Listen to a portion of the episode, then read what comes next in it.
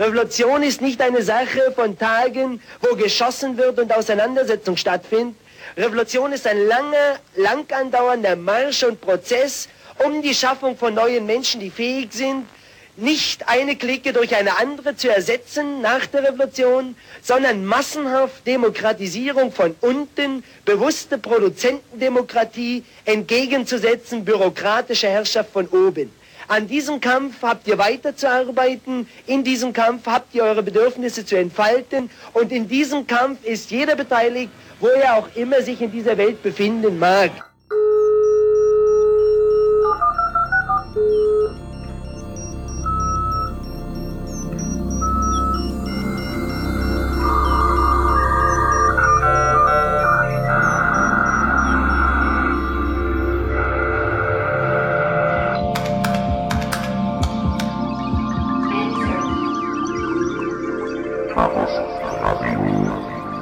Hallo, hier ist Chaos Radio Express, Ausgabe Nummer 77. Mein Name ist Tim Pritlaff und ich begrüße euch am 17. Februar 2008 zu einer neuen Ausgabe vom Express.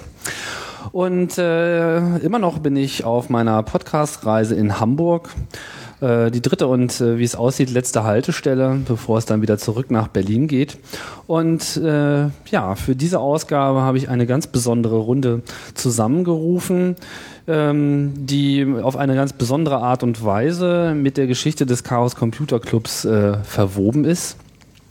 Ich würde es jetzt mal die Tuvat-Runde äh, bezeichnen. Ähm, darauf werden wir dann jetzt im Weiteren noch eingehen, aber ich will jetzt erstmal äh, vorstellen, wen ich hier eigentlich äh, um mich herum äh, habe. Von links nach rechts äh, begrüße ich äh, Wolf Gewert. Hallo. Ähm, eingefleischter Hamburger, wie ich gerade äh, oh, erfahren ja. habe. Das gilt aber, glaube ich, auch für äh, alle Beteiligten. Ich weiß es nicht genau. Dann äh, Klaus Schleisig. Hallo Klaus. Ja, auch hier. Auch äh, mit am Apparat. Auch als Tom Twiddlebit bekannt. Auch als Tom Twiddlebit bekannt. Und damit haben wir ja schon ein äh, wichtiges Recherche-Stichwort für den Google äh, herausgegeben. Und last but not least Jochen Büttner auf meiner rechten Seite. Hallo. Hallo. Ähm, Ihr drei ähm, seid ja alle schon ähm, vor langer, langer Zeit mit ähm, Technologie äh, in Berührung gekommen. Wie sehr, das werden wir sicherlich gleich nochmal hören. Äh, und um es schon mal vorwegzunehmen, ihr wart alle dabei bei dem Vorbereitungstreffen für ein anderes Treffen das äh, unter dem Namen tuvat.txt äh, oder auch einfach nur tuvat bekannt geworden ist über eine Annonce in der Tageszeitung, äh, die dann zu einem Treffen geführt hat am 12. September 1981, was wir so beim Chaos Computer Club ein wenig als die Gründungsstunde des Clubs äh, verstehen. Ich wollte jetzt hier mal ein wenig auf die Hintergründe äh, und die Vorgeschichte äh, dieser Zeit ähm, zu sprechen kommen, um einfach mal ein Gefühl dafür zu bekommen, was eigentlich ähm, euch dazu gebracht hat, äh, dieses Treffen ähm, einzuberufen. Ähm, ja, aber vielleicht kann man noch mal kurz so ein bisschen äh, zu euch erstmal was äh, einführen. Ähm, ja, Wolf, äh, Gewalt, du bist ähm, ja, Hamburger, das hatten wir schon, eingefleischt. Und ähm, was, was ist denn so deine Begegnung äh, mit, mit Technologie und äh, sozusagen, was ist so der Grund dafür, dass du letzten Endes in dieser Planungsrunde ge gelandet bist? Ja, ich war ja äh, Anfang der 80er Jahre schon ziemlich lange in der EDV. Das heißt, Ende der 50er Jahre bin ich Programmierer geworden. Mhm. Äh, ja, Mitte der 60er Jahre habe ich mich dann selbstständig gemacht. Und das war eigentlich immer auch sehr abenteuerlich, die ganze Zeit, die Pionierzeit. Ja, also, also in den 50er Jahren Programmierer zu werden. Da, ja, das wusste auch kein Mensch, dass es sowas gibt. Ja, das Im, kann ich mir im vorstellen. Im letzten Hamburger Adressbuch, was es ja auch schon lange nicht mehr gibt, stehe ich drin noch als Drog weil offenbar der Setzer gedacht hat, das muss ein Schreibfehler sein. Ne? Drock? Ja, statt Proc, Proc. Ach so. Hat er vorgehen. also mich zum Drogisten gemacht oder was? ja. Programmierer kann ist, nicht sein. Ist ja. aber das, ja, ist das letzte, das letzte äh, Adress. Was hast du denn da programmiert? Ja, das war also zunächst ganz normale äh, kommerzielle Programmierung für größere Unternehmen. Und Banken. für größere Computer vor allem. Ja, ja, es gab damals ja nur große. Ja. Also Also das große war die erste, die IBM-Systeme. ja, die, das war die, die, die erste Generation noch. Also ich war damals bei der Firma Remington angefangen. Mhm. Also die haben nicht nur Knarren gebaut, sondern Remington, und das Rasi- nicht Rasierer, ne? Genau. Rasierer, nee, die haben auch Computer gebaut. Ach schon. Und hatten, hatten auch äh, Tradition damit. Sie waren also immer einen Schritt vor der IBM gewesen damals. Mhm. Also der erste Elektronenrechner, der ENIAC, der war äh, Eckert und Moschley, das waren die beiden Ingenieure, die in den 40er Jahren haben die schon dieses Ding, also fast gleichzeitig mit unserem lieben ähm, Zuse, der ja den ersten programmgesteuerten Rechner, allerdings war ja, das war ein Relaisrechner. Ne? Also, damals kamen dann die ersten Rechner in die Betriebe, Lochkarte natürlich. Kein Mensch hatte vorher eine Lochkarte gesehen. Die kam erst in den 50er Jahren, gab's die. Gab auch noch den Lochstreifen. Ne? Also Programme lagen vielfach auf Lochstreifen. Während die Daten, da musste man ja flexibel sein, die konnte man ja dann umlegen. Das waren dann die Lochkarten. Ne? Oh, ich sehe hier schon ein, ein äh, Thema für einen äh, kommenden Chaos Radio Express äh, aufkommen. Irgendwie das äh, Vintage-Computern der äh, 50er Jahre. Und, Ähm, und, ja. und das war natürlich, ein, das waren natürlich Anlagen, die, die, die richtig äh, Geld kosteten. Ich weiß also, die erste Anlage, für die ich gearbeitet hatte, das war hier für unseren kommunalen Gasversorger. Das war, ja, das muss noch 59 oder so gewesen sein. Der, ich glaube, der kostete 50.000 Mark äh, Miete jeden Monat. Ne? Und äh, das waren so die Preisklassen. Und das war viel Geld damals. Ne? Ich weiß nicht, was ein Arbeiter verdiente, aber ich schätze mal vielleicht so zwei Mark die Stunde. Also könnte ungefähr hinkommen. Ne? Meine ich mich so. so Kann gut sein, weiß ich nicht ja, mehr ja, genau. jedenfalls war das eine irrsinnige, etwas irrsinniges Geld. Aber ich bin dann nur einige Jahre dort geblieben, habe ich mich ja selbstständig gemacht, weil es war irgendwie, diese, das hat mir nicht so recht gefallen da, diese totale Abhängigkeit. Der Vertrieb dieser Geräte wurde sehr honoriert. Also da gab es wirklich Leute, äh, die solche Gehaltsabrechnungen bekamen, dass die EDV das nicht brachte, weil die Anzahl der Stellen einfach nicht mehr stimmte. Ich weiß zum Beispiel vom Kollegen, das wurde viele Jahre kolportiert, da, da, da kam die Kirchensteuer nicht raus, obwohl das nur 8% von der, der Lohnsteuer war damals. Und äh, na, lange Rede, kurzer Sinn. Ja, viel Arbeit, ne? 70 Überstunden die Woche hat's gegeben. Oha. Ja, da war ich mit 70. Da waren welche, die waren noch besser. Ne? Natürlich totale Scheiße, sowas. Ne? Und dann bin ich ja zusammengebrochen. Da war ich 27. Oh. Und da hat mich dann der Arzt sechs Wochen aus dem Verkehr gezogen. Hat gesagt, wenn du einen Tag eher wiederkommst, dann brauchst du dich hier nicht wieder blicken zu lassen. Du bist eigentlich nicht ein Fall für einen Arzt. Ne? Jedenfalls nicht für einen normalen, für einen normalen praktischen Hausarzt. So, ne? Naja, jedenfalls dann, wie gesagt, selbstständig und das mein ganzes Leben dann bis in die 90er Jahre hinein. Nicht? Also fast 30 Jahre lang. Da War bestimmt Das war ja die Zeit, wo ich, dann auch, wo ich dann Klaus auch kennenlernte. Mhm. Und äh, ja, das war dann in den 80er Jahren aber erst. Vorher turnte ich da überall rum. In Berlin, bei den chemischen, bei der chemischen Fabrik äh, Tempelhof, ne? Hatte CFT oder so? Ich weiß nicht, ob es überhaupt noch gibt. Das waren, das war ein Pharma, ein Pharmagroß, ein Pharmagroßhandel, ja, der die Apotheken belieferte. Dann in Köln eine ganze Weile gesessen, auf dem Rude Port, da war Stollwerk damals noch.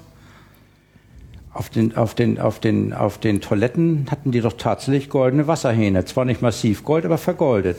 Also in, in, in den Büros, ne? das muss man sich mal vorstellen.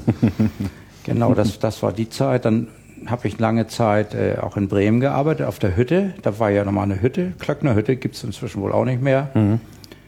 Ja, und dann lange Zeit auch in Frankfurt. Da habe ich dann also für meinen alten Arbeitgeber gearbeitet. Der hatte dann schon zweimal seinen Namen geändert. Also Remington kannte schon keiner mehr. Ne?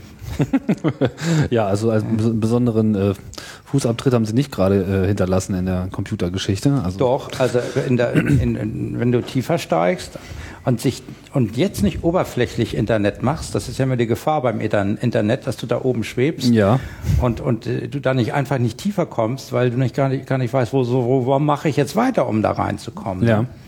Äh, doch, die, die, die, die, die, die Univac, die hießen nachher Uni, Univac, jetzt ist es leiser geworden, ja. Nö, nö, ist alles prima.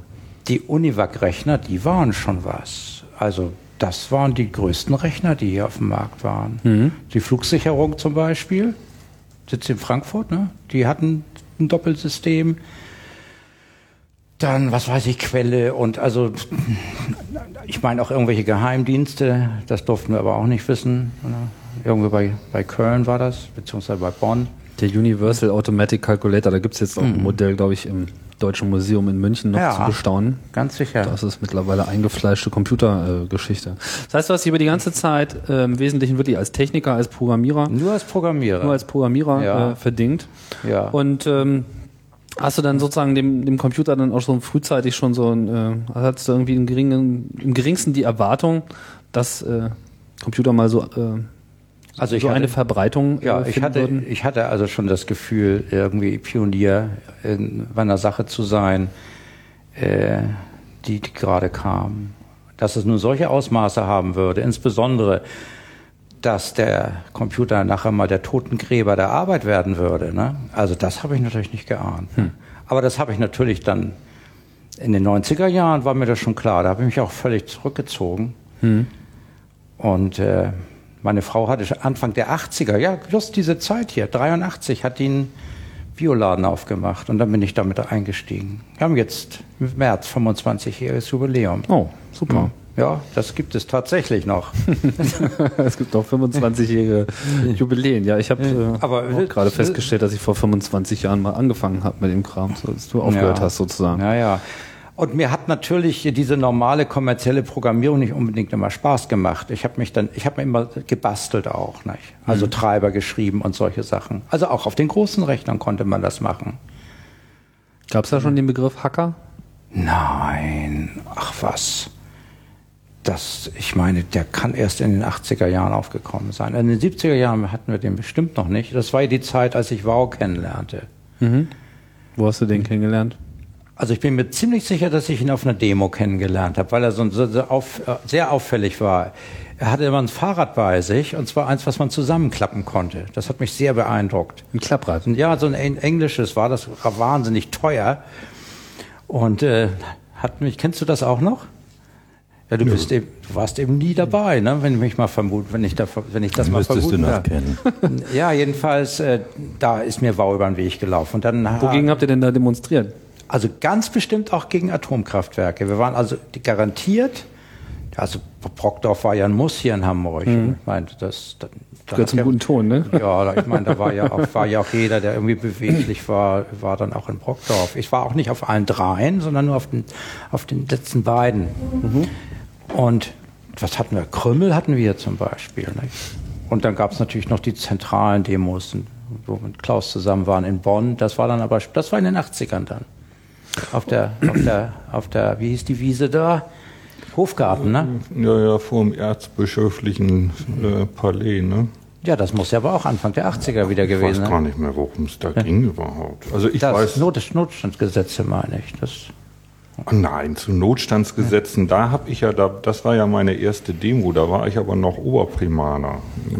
Ja, das war dann Ach ja, das war ja- meiner Politisierung. Ah ja.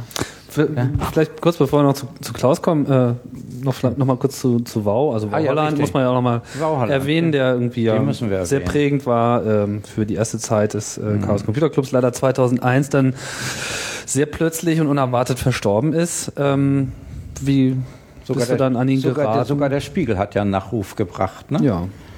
Also, ja, wir haben dann, man kommt ja ins Gespräch auf so einer Demo. Man friert da ja nicht nur rum, ne?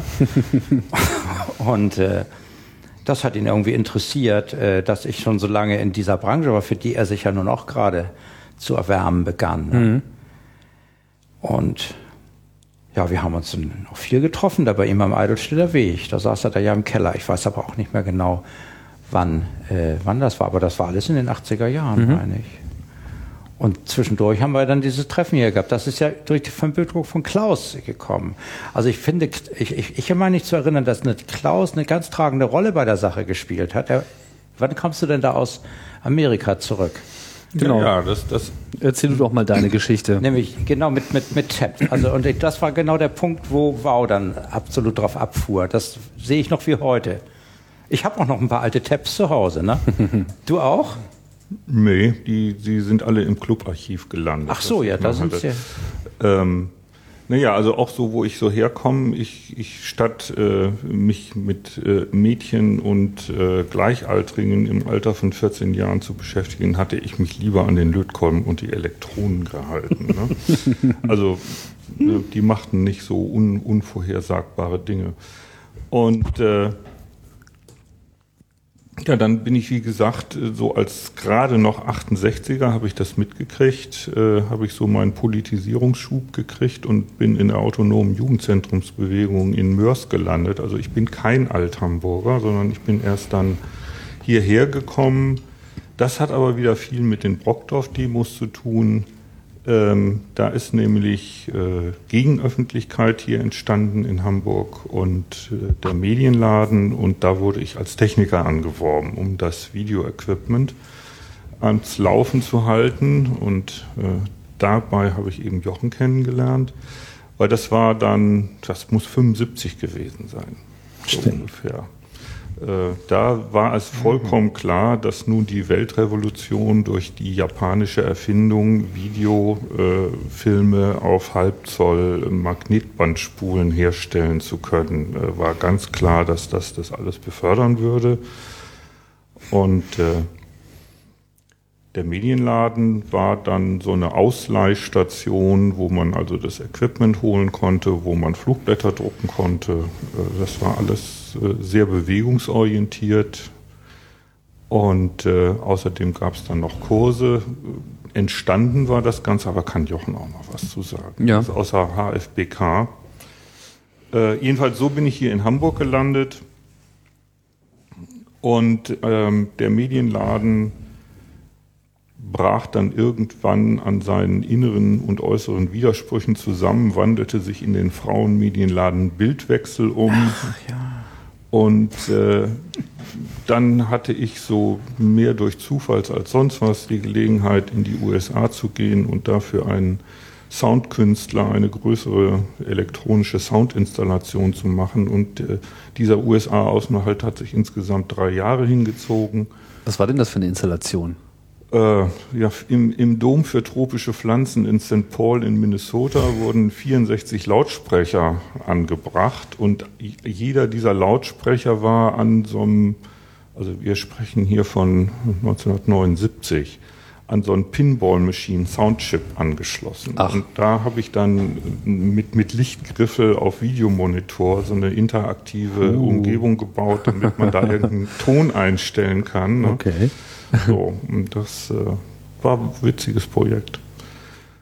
Ja, und dann, dann saß ich da und äh, war dann äh, Anfang 81 äh, auf einmal stolzer Besitzer eines Osborne 1 und konnte jetzt selber mit dem Rechner arbeiten und meine ersten Texte bauen. Und, Das war ja so der erste, der erste, naja, Laptop will ich jetzt mal nicht sagen, aber so der erste äh, wirkliche äh, Portable Computer, der so halbwegs äh, Furore gemacht hat. Ein großer wirtschaftlicher Erfolg war er, glaube ich, nicht. Aber so halt so ein großer Kübel mit Griff zum Wegwerfen, mit Bildschirm ja, drin großer und Kübel äh, ist übertrieben, so, so, so Nähmaschinengröße. Ne? ja, okay. Ein Schlepptab. Ja, Ein Schlepptop, genau. Ja. ein Schleppable. Und äh, das gab ja nicht nur das, sondern der war nun witzigerweise auch noch äh, in, in einer Community entstanden, äh, entworfen von Lee Felsenstein, der in Berkeley saß und dort auch schon so soziale Aspekte vom Rechner äh, rumexperimentiert hat. Da entstand das Community Memory Project. Und äh, das Community Memory Project hat dann später die Zeitschrift Processed World rausgegeben, die eine sehr stark gewerkschaftlich orientierte Sicht auf diese elektronischen Arbeitsplätze, die es natürlich in San Francisco in der Bay Area massenweise gab, hatte. Und wahrscheinlich existiert die Processed World auch immer noch. Community Memory war letztlich äh, eine Computer-Mailbox. Nee, das waren äh, mehrere PDP 11 vielleicht noch nicht. PDP 8 wahrscheinlich. ähm, standen, glaube ich, an drei Standorten, waren über handgezogene Kabel miteinander verbunden und äh, es war, es war eine, eine, ein öffentliches Bulletin Board System, also was man nicht zum Zustellen persönlicher Nachrichten brauchen konnte, sondern alles, was man da eingab, war öffentlich zugänglich in der Baumstruktur. Und damit haben sie angefangen zu experimentieren und das was so ganz unerwartet war, wie viel Lyrik dabei zustande gekommen ist. Ah, die allwissende Müllhalde äh, meint dazu, dass es sich um SDS 940 Scientific Data Systems äh, Computer Aha, gehandelt haben PDP. sollte. War wohl noch keine PDP am Start. Ähm, aber ähm, man konnte da theoretisch auch schon so von außen ran. Äh, wann ist das überhaupt? 73. Ah, alles klar, okay, das war noch keine. Also das war schon voll in Betrieb, als ich da auftauchte. Mhm. Ähm, ja, und damals habe ich auch erste Versuche in San Francisco mitgekriegt, ähm, ein öffentliches Mailbox-System äh, zu bauen. Und zwar nach dem Prinzip, was dann später hier das Cerberus-Netz war. Und das war so meine, meine, meine erste Berührung mit der Szene. Und äh, also mit diesen Erfahrungen und äh, kennengelernten Sachen im Hinterkopf und einem Osborne 1 in der rechten Hand tauchte ich dann also 1981 hier wieder in Hamburg auf und zog dann bei Jochen in die Eppendorfer Landstraße 16. So war's. Und wir hielten den Kontakt seit dem Medienladen. Und diesen Medienladen hast du gemacht, oder wie, Jochen? Das war eine Gruppe, die sich damals eben aus der HBK heraus äh, gefunden hatte und der Ansatz war, gegen Öffentlichkeit in irgendeiner Art und Weise auszuprobieren. Mhm. Und ähm, Video und Film waren die tragenden Elemente. Mhm. Und ähm, man hat versucht natürlich bestimmte Sachen publizistisch irgendwie zu begleiten. Also gab es äh, Auflagen von alten Büchern, Reprints. Da hast du noch die Druckmaschinen und diese Sachen in Gang gehalten. Und, äh, Kein Raubdruck? Nur Raubdruck. Nur Raubdruck. Gehört zum guten Ton, würde ich sagen. Also stellte sich diese Alternative eben nicht, normale Bücher zu machen, sondern nur eben die anderen. Mhm. So, und aus dieser Geschichte heraus denke ich, hat sich ähm, eine begleitende Art und Weise für mich ergeben, auch an diese Computer mit heranzukommen, obwohl ich äh, nicht äh, verhehlen möchte, dass ich das äh, schon damals etwas kritisch sah mhm. und äh, die Strafarbeiten entsprechend aufgebrummt bekam, nämlich äh, Programme zu testen. ja, der Usability-Experte Frühzeit. Ja, mit für mich etwas frustrierendem Erfolg weil ich es nicht begriffen habe, warum es bei mir nicht ging. Und äh, das Gejohle der anderen war großartig, weil sie wussten irgendwie, was sie falsch gemacht haben. Aber äh, dieser Ping-Pong-Effekt, äh, der war etwas schwierig auszuhalten. Aber äh, das heißt ja, dieser Medienladen, von wem wurde das äh, getragen? Also was? Freie Initiative. Das heißt, Leute haben sich einfach zusammengefunden, haben diesen Ort äh, gemacht und gegen Öffentlichkeit hast du gesagt, was, was war denn die Öffentlichkeit, äh, die sozusagen da ein, eine Gegenöffentlichkeit erforderte? Was muss man sich denn jetzt mal so mal, mal zurückblickt? Äh, also von welchem Zeitraum, wann wurde der Medienladen eingerichtet? Mitte der 70er Jahre. Mitte der 70er Jahre. Mhm. Also so 72 muss das gewesen sein, soweit. Über 30 Jahre her, 35 Jahre. Ähm, also Hamburg, nicht? Ja. Das war doch hier Heimspiel für Springer und Co., ne? Aber ich denke, der die, brauchen ja, die haben ja nun wirklich eine Gegenöffentlichkeit herausgefordert. Ne? Ja. Das war ja wirklich ganz übel, was da teilweise ist das Ist das jetzt schon so ein Resultat der äh, 68er-Bewegung an der Stelle? Nee, ich glaube, der Medienladen selber, den, den kann man noch anders zurückverfolgen. Das hat, glaube ich, ganz viel mit der Anti-AKW-Bewegung zu tun mhm. und mit Wiel. Weil nach meinem... Mit was? Mit? Wiel. Dreiecksland. Ne? Dreiecksland. Äh, mhm. der, der erste ähm, Atomreaktor in der Bundesrepublik, der nicht gebaut wurde. Ah, okay. Mhm. Und da ist ja ganz entscheidend Schuld dran gewesen, ich glaube, Panorama war es, oder? Also es, es ging mhm. auf jeden Fall zu der in den Anfang 70ern über den Fernsehsender, dass Polizei auf ältere mhm. Menschen einprügelt. Und zwar so mhm. deutlich, dass man sah, das war wirklich, also vollkommen neben der Cup, die reine Willkür. Das lief im Fernsehen. Und das lief im Fernsehen und seitdem lief so etwas eben nie mehr im Fernsehen. Ah. Da fing das an und da entstand dann auch eben die, die Notwendigkeit der Gegenöffentlichkeit, weil äh, das in der offiziellen Öffentlichkeit eben gar nicht mehr stattgefunden hat. Mhm. Und das mit der Öffentlichkeit war ja dann doch sehr fragwürdig. Ne? Wir hatten dann irgendwelche Videobänder. Viele. Ja, und konnten die irgendwie auf dem Monitor immer eine Gruppe von zehn Leuten zeigen. Nee, es war aus Amerika eine, ein Gedanke übergeschwappt, Public Access zu machen, Zugang zu Medien zu finden. Und äh, das wurde irgendwie ähm, von der Theorie heraus in die Praxis versucht zu bringen. Ähm, rückblickend ähm, nicht uninteressant. Äh, ähm, wie weit man das jetzt als positiv oder erfolgreich bewerten kann, mag ich jetzt nicht abschließend beurteilen. Die, ähm, die Erfahrung ist aber interessant gewesen, nämlich äh, zu lernen am technischen Objekt und damit umzugehen. Also es war jetzt nicht die, die klassische Seminar- und äh, äh, akademische Diskussion, sondern eine praktische. Und dieser Laden ähm, versuchte zumindest durch die Tür Leute reinzubekommen, die äh, technische Geräte anfassen konnten. Mhm. Und damit war eine Möglichkeit gegeben, mit der Technik was konkret zu machen. Mhm. Das heißt, äh, würde man sagen, dass die 68er sehr theoriefixiert waren, so war das sozusagen der Gegenpol, weil da konnte man eben konkret eine Videotechnik anfassen oder seine eigenen Produktionsmittel mhm. bestimmen und verbreiten.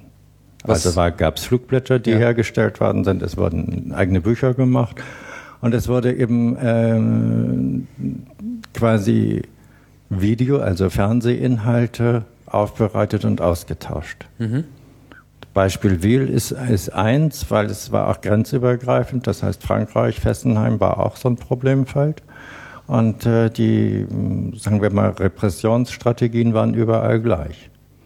Die zogen sich von Gauleben bis sonst etwas. Mhm. Und dann gab es eben diese politischen Bewegungen, wie hier schon angesprochen, also Freie Republik Wendland oder ähnliche Sachen, die dann auch dokumentiert worden sind und wo diese Dokumentation dann sozusagen Anschauungsmittel war für diejenigen, die nicht dabei waren. Also dokumentiert tatsächlich jetzt mit dem Material, was im Medienladen bereitgestellt wurde, also Geräte und, und Medien und welche Leute haben das dann sozusagen, also es waren dann sozusagen Leute, die sich dann in dieser Anti-AKW-Szene unter anderem verdingt haben oder waren das dann auch schon so im Sinne von freie äh, Journalisten, die dann die Gelegenheit genutzt haben, einfach mal selber zu so einem Bürgerreporter zu werden?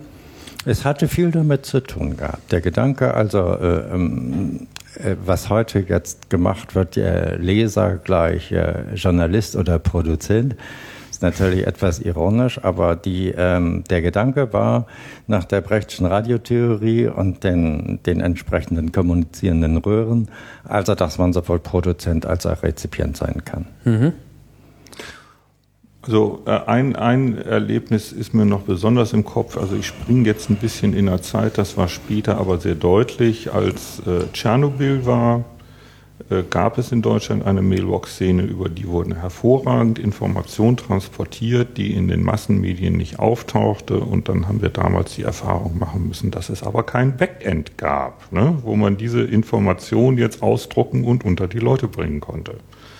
Und wird mir gerade klar, das ist der qualitative Sprung mit dem Internet. Auf einmal ist auch der Distributionsapparat da.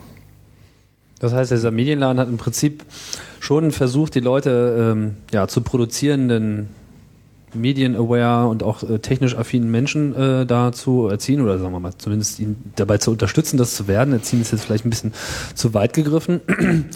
Aber es gab dann noch irgendwie das Problem der Distribution. Aber du hast ja gesagt, diese Berichte wurden dann teilweise auch äh, woanders im Fernsehen gesendet. Wie haben die Nicht im Fernsehen, sondern es war die, die Form der Gegenöffentlichkeit und man packte also eine Videokassette in eine Tüte und schickte sie irgendwie per Post zu jemandem anderen und konnte damit aber zeigen, was es woanders gab. Mhm. Ja, das ist ja immer schon mal ein großer Schritt zu vorher, wo eben auch das nicht möglich war. Genau. Ah ja. Und ähm, Ja, wie, äh, wie schließt sich jetzt so ein bisschen äh, der Kreis? Also äh, Wolf hat ja schon erzählt, er ist dann irgendwie Wow über den Weg gelaufen und äh, Klaus dann später dann auch im Medienladen, wenn ich es jetzt richtig äh, in Erinnerung habe. Ihr habt euch dort auch kennengelernt. Wann bist du so Wow das erste Mal begegnet? Das hatte sich so ergeben, als Klaus aus Amerika wiederkam. Ich weiß jetzt nicht ganz genau, wie. Nee, wie Wow hast du und Wolf hast du aufgegabelt, da saß ich in den USA.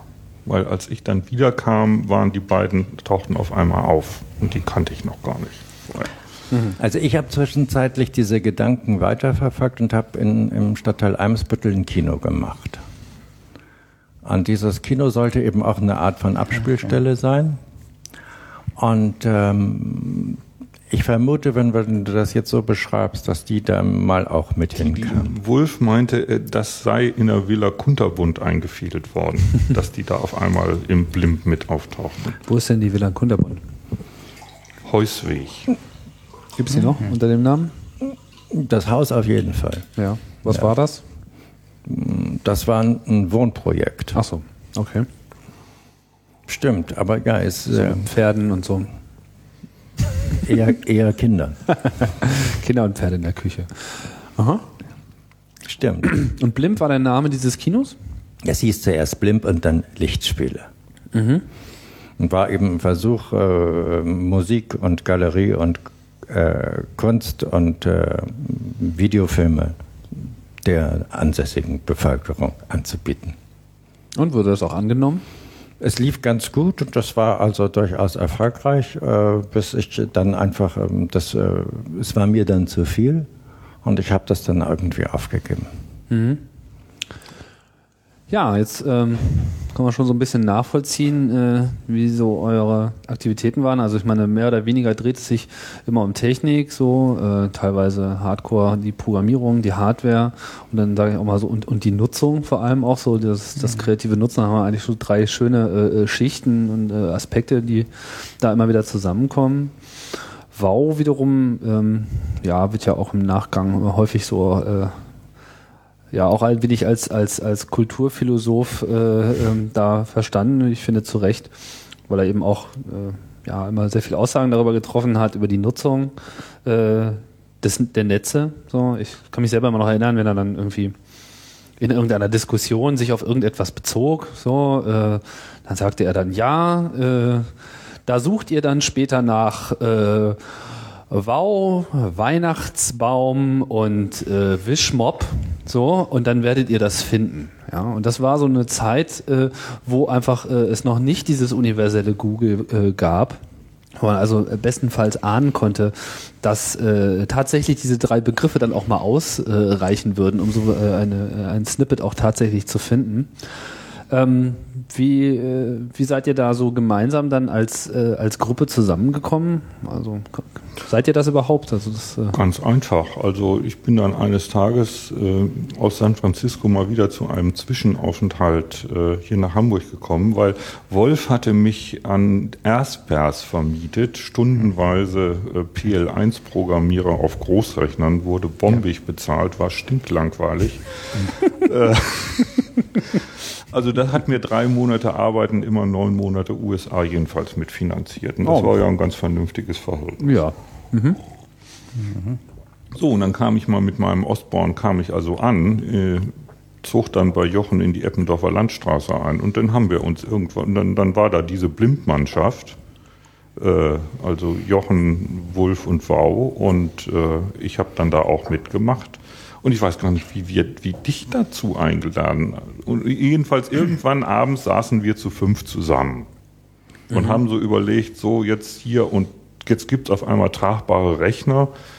Es tauchten, glaube ich, auch die ersten Werbungen dafür auf, dass man jetzt auch seinen eigenen Rechner haben kann. Und dann wurde uns in der Diskussion so klar, also da entsteht was. Mhm. Da entsteht was und da müsste man sich doch mal Gedanken zu machen. Ja, IBM kam mit dem Versuch nicht viel weiter. Ja, 81 ein, war ja ein bewegtes Jahr, das war, wo der, wo der Personalcomputer genau. irgendwie von IBM vorgestellt wurde. Nee, nee, nee, das war aber danach. Der IBM, äh, der erste, ich weiß gar nicht, wie er noch hieß, äh, Strich 1, ne? PC1 oder so ähnlich, das war 83. Aber zuvor war ja viel gelaufen. Genau, das meine ich. Also ich habe Ende der 70er Jahre schon so eine Art Vorläufer aus Schweden kennengelernt, für die ich auch gearbeitet hatte. Das war eigentlich ein, ja, äh, die, Ach, ja. Fernseh, die machten Fernsehapparate. Ja, ja, das war so ein, so ein, Und so ein, so ein, gepflegte- so ein gep- C64-Vorläufer. Die, warte mal, äh, ja, ja, genau. Genau, das also, das, nee, das, man, man glaubt es nicht. Also eigentlich hatten die nur Fernseher gemacht damals. Luxor hieß dieser Laden. Und die hatten dann ganz pfiffigen Ingenieur sitzen, den ich dann auch kennenlernen konnte. Und ich war auch in Schweden oben. Der hat sich da so ein Ding ausgetüftelt, den ABC 80 hieß das Ding. Und das war im Grunde genommen schon ein Gerät wie 83 dann der von IBM. IBM hat sich ja, das machten die immer so, erstmal angesehen, wie läuft das an. Und Ja, dann der IBM-PC war, Ja. ist 81 vorgestellt worden. August 81. doch schon 81. Mhm. Ja, ja. Aber auf jeden Fall Ende der 70er. Guck, guck mal, ob du unter ABC 80 was findest. Ja, bin schon unterwegs. Oder Luxor, also Luxor ABC 80. Und das war also deutlich eher. Und auch, auch andere waren ja eher. Wir hatten ja damals eine ganz bedeutende Szene, die auf Motorola lief. Das heißt, wo ja heute noch der, im Prinzip der Apple drauf ist, ne? Ist das heute noch? Ne? Der 68.000er Nachfolger oder so? Nee, die Apples sind mittlerweile auch auf Intel äh, eingeschränkt. sind auch umgestellt. Ja, ja. Aber die waren ja lange, äh, der Macintosh stand ja lange für Motorola auch. das ist richtig. Erst, und äh, das die waren ja 68.000er. kampfzweie Linien, kann man ja sagen. Einmal Genau. die Intel-Linie und dann die doch wesentlich bessere, aber auch sehr stark militärische äh, Motorola-Linie. Ne? Ja, also der Personalcomputer, der Begriff, der wurde ja im Wesentlichen auch von Apple geprägt. Also im Prinzip mit dem Apple II war die richtig. Vision an der Stelle äh, schon erfüllt. Wann, wann war denn das noch mit dem Apple II? Ähm, der kam 78 raus. Ja, ja. Ja. Ja, dann- Aber er war ein bisschen unhandlich. Ne? Du musstest immer diesen blöden Monitor im einen Arm und dann dieses Ding da im anderen. Und, dann, ne? und das mit Der dem Daten- Osborne, da konnte man Das Thema los. Datenträger war ja noch problematisch. Also der ABC 80 hat die Daten doch tatsächlich auf so einem Audiotape da gespeichert. Ne? Wie der ich gute mein, C64 war, zwar, auch. War, war zwar besser als, ein, äh, als, ein, als eine Lochkarte, aber nun eben. Oh ja, da erinnere ich mich. Ich habe doch tatsächlich meine erste Festplatte 5 Megabyte an den Osborne 1 angestreckt noch. 5 Megabyte. Moment, der erste. Megabyte Der, Festplatte. der erste, der erste Fest, also die erste Festplatte externer Speicher vom IBM, das weiß ich noch. Der, der, der war ja nicht integriert, sondern das war ja eine eigene Station. Mhm. Ich meine, der hatte 5 Megabyte. Das äh, habe ich auch so in Erinnerung, dass es damit mal losging. Ja, genau. Ja, ja, fünf Aber auf der. Groß-EDV waren die ja auch noch gar nicht so viel weiter. Also ich weiß, da gab es ja immer diese... die er- die erste war nicht 5,5 das Zoll. Wechsel... Nein, das waren... Das waren auch diese riesen Waschmaschinen. Ne? Ja. Also die ersten Festplatten für die Großrechner hatten 4 Megabyte, das weiß ich noch. Mhm. Und das waren aber Wechselplatten. ne? Wir sagten immer Torten dazu. Die Mhm. Wie so ein drehte- Baumkuchen, den man dann irgendwie so ja, rauszieht und genau so, ne? so, genau so. Aber die, die, die, die, die ersten davon, wie gesagt, 5 Megabyte, das muss man sich mal vorstellen. Das waren auch richtig gefährliche Teile, wenn man da irgendwie zu Ja, schnell da das Teil sich, rausgenommen da hat. musste so. man den Hauptteil seiner Zeit äh, beim Programmieren beziehungsweise beim Design von irgendwelchen Sachen entwerfen, sich überlegen, wie strukturieren wir einfach mal die Daten, dass die dann auch raufgehen. Ne? Was Aber um mal wieder die Kurve also von der Technik wegzukriegen. äh, ähm, ganz wichtiges Ding ist ja hier, um, um die Zeit auch zu verstehen, ist ja der Tunix-Kongress, glaube ich. Oder wenn wir überhaupt 68 sehen, so empfinde ich das so. Äh, es war erstmal eine Revolte gegen den Muff der Adenauer Republik und praktisch das Kaiserreich, weil durch Hitler war irgendwie die, eine, eine ganze Kulturtradition zerstört und wo geht man dann hin? Dann geht man erstmal zu den Großeltern. Unter den Talaren der Muff Ja. von tausend Jahren. Genau. Und äh, dann da, das so als eine Art Verweigerungshaltung erstmal, also so unter dem Motto so nicht. Und es hat ja doch äh, länglich gedauert, bis sich dann unter dem Stichwort alternative Ökonomie und Projekte und, und Landkommune und bla und dröhn da was Eigenes angefangen hat rauszubilden. Und eine ganz entscheidende Zäsur war da, glaube ich, der Tunix-Kongress in Berlin. Das, wann war das? 79? 78. 80? 78. Januar schon. 78. Hm? Ähm, wo dann so ganz viele Projekte zusammenkamen, die irgendwas Eigenes machten äh, und ihre Arbeit da vorstellten. Und, und deshalb haben wir damals, als wir dann 81 drüber nachgedacht haben, jetzt müssten aber auch mal die Rechnerfreaks mal zusammenkommen und überlegen, ne, in welcher äh, politökonomischen Gemengelage werkeln wir denn hier eigentlich, äh, haben wir das Tuvat.txt genannt, so hieß einfach das Pfeil. Ne? Und Mhm. dann mit einem Satzfehler wurde dann Tuvat,txt draus. Bei der Taz, wo das dann der- äh, Taz, später ja. veröffentlicht wurde. Ja, aber das Komma habe ich mich immer schon sehr gewundert. Äh, aber das äh, ist dann halt letztlich nur ein Unfall, ja. Okay. Ja, ich kann ja mal, ich kann ja mal zitieren aus dieser, äh, aus dieser Datei, äh, die dann so abgedruckt wurde. Äh, tuvat.txt, da steht dann noch Version dahinter. Was äh, wie muss man das verstehen? Ja, dann fehlt wahrscheinlich Version 2 oder sowas. Ah ja, genau. Ich habe das Gefühl, dass da noch die Versionsnummer fehlt. Das war Version 2, ja? Okay, also es wurde schon dran gearbeitet zu dem Text, das sieht man. Ja, der ist ja sehr verdichtet. Genau, so und da heißt es dann, dass die innere Sicherheit erst durch Computereinsatz möglich wird, glauben die Mächtigen heute alle. Dass Computer nicht streiken, setzt sich als Erkenntnis langsam auch bei mittleren Unternehmen durch. Dass durch Computereinsatz das Telefon noch schöner wird, glaubt die Post heute mit ihrem Bildschirmtextsystem in Feldversuchen beweisen zu müssen. Dass der Personal Computer nun in Deutschland den videogesättigten BMW-Fahrer angedreht werden soll, wird durch die nun einsetzenden Anzeigenkampagnen klar dass sich mit Kleincomputern trotz alledem sinnvolle Sachen machen lassen, die keine zentralisierten Großorganisationen erfordern, glauben wir. Damit wir als Computerfreaks nicht länger unkoordiniert vor uns hinwuseln, tun wir was und treffen uns am 12. September 81 in Berlin, in der Wattstraße im Taz Hauptgebäude. Wir reden über internationale Netzwerke, Kommunikationsrecht, Datenrecht, wem gehören meine Daten, Copyright, Information und Lernsysteme, Datenbanken, Encryption, Computerspiele, Programmiersprachen, Process Control, Hardware und was auch immer. Damit fing es an. Unterzeichnet von Tom Twiddlebit, Wauwolf ungenannt, Strich 2. Also es gab fünf Leute äh, in der Runde. Du bist dann, äh, Jochen, einer von den Ungenannten, wenn ich das richtig sehe. Also, wenn ich mir das so durchlese, ja, damit könnte man auch irgendwie Also, den nächstjährigen Kongress äh, ankündigen. Text, ne? ja, Also ja das bin ist ich großartig. Richtig stolz drauf, was wir da Könnte auch sein, weil das ist äh, einfach mal eine klare Vision, die sich eigentlich auch vollständig ähm, bewiesen hat und die auch, äh, finde ich, an, an Aktualität äh, wenig eingebüßt hat. Also das, wahr. äh, in einer anderen Dimension ist das irgendwie immer noch, ich meine, gut, Bildschirmtext muss man jetzt mal durch was anderes ersetzen, so, aber äh, im Kern äh, kämpfen wir immer noch mit diesen Feldversuchen, Ah, ja. ob es irgendwie Wahlcomputer Auf dem- oder andere sonst Systeme sind. Auf dem Postbanking, da gibt es, weiß ich noch, BTX irgendwo, ne? steht da noch hin und wieder. Ja, war ja dann auch, auch schön zu sehen, dass ja ausgerechnet das Bildschirmtextsystem dann auch sehr prägend war für die erste Zeit des Chaos Computer Clubs, so dieser erste äh, Hack, mit dem der Club dann auch äh, bekannt wurde und äh, ja äh, auch eine Menge Experience gesammelt hat äh, in, mit Datennetzen. Das kam durch die IFA Das- in dem Jahr. Da waren wir alle auf der IFA. Ah, in Da war Berlin. nämlich die Schwarz-Schilling-Vorstellung, dass BTX jetzt flächendeckend eingeführt wird. Ah ja, 81 auch. 80 oder 81? Also IFA war es glaube ich immer im September. Richtig. Dann muss es 80 gewesen Da muss es sein. 80 Okay. gewesen sein nach Turbot. Mhm, kann sein. Es war dann irgendwie, glaube ich, IFA war alle zwei Jahre, das können wir auch nochmal rauskriegen, aber spielt ja keine Rolle.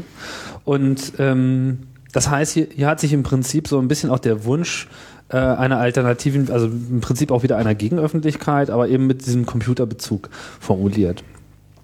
Und, und das erschien dann in der Zeitung. Und wann erschien das in der Zeitung? 1.9.81, also es hatte gerade mal elf Tage Vorlauf.